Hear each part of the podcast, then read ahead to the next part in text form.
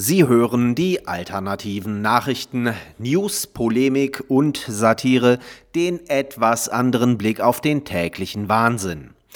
Heute geht es um zweierlei Maß, und zwar im ganz großen Stil. Zweiklassengesellschaft Teil 1 dass einem hierzulande die Grundrechte genommen werden, ist nur eine rechte Verschwörungstheorie. Selbstverständlich haben sie uneingeschränkt alle Grundrechte. Okay, vorausgesetzt, Sie sind geimpft. Aber das ist nun wirklich kein Problem. Lassen Sie sich doch einfach impfen. Zweiklassengesellschaft Teil 2 dass es hierzulande keine Meinungsfreiheit gibt und man für jede kritische Äußerung gleich wegen Volksverhetzung vor den Kadi gezerrt wird, ist nur eine rechte Verschwörungstheorie. Selbstverständlich haben sie uneingeschränkte Meinungsfreiheit. Sie können sogar mit ein paar hundert Gleichgesinnten zu einer unangemeldeten Demonstration vor einer Synagoge aufmarschieren, dabei sämtliche Abstandsregeln missachten, herumrandalieren und lautstark, Zitat, Scheiß Juden brüllen, ohne dass ihnen auch nur das geringste Ungemach droht. Okay, vorausgesetzt, Sie gehören der Religion des Friedens an. Aber das ist nun wirklich kein Problem. Konvertieren Sie doch einfach.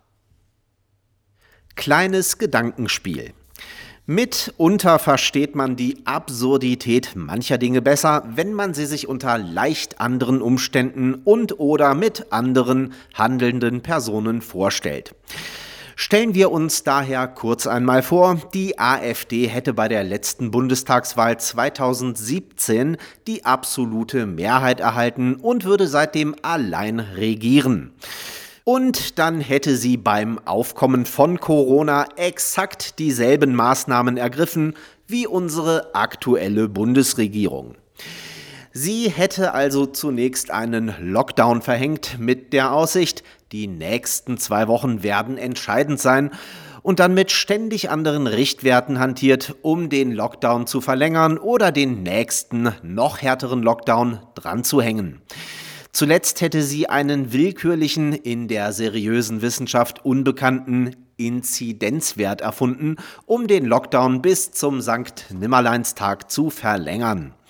In Fernsehtalkshows säßen nur noch Teilnehmer, die der AfD nahestehen und in fast jeder wäre ein und derselbe Gesundheitsexperte der AfD zu Gast, der ständig neue Horrorszenarien herbeifantasiert.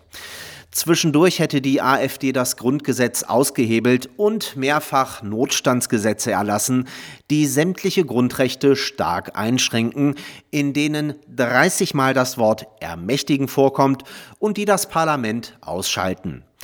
Ein Parlament, wohlgemerkt, das mit 709 Mitgliedern zwar das größte der westlichen Welt ist, aber in dem dank AfD nur noch eine Meinung erlaubt wäre.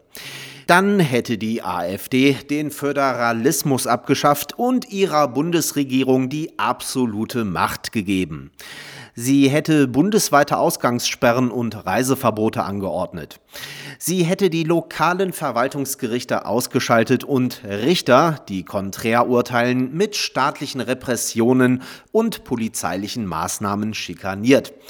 Die Polizei dürfte beim bloßen Verdacht, dass sich Menschen aus verschiedenen Haushalten in einer Wohnung treffen, ohne richterlichen Beschluss in diese eindringen und würde mit einem Einsatzkommando Kindergeburtstage auflösen und in Parks Jagd auf Jugendliche machen. Demonstrationen gegen die Maßnahmen der AfD würden mit allen Mitteln verhindert oder unter fadenscheinigen Begründungen aufgelöst.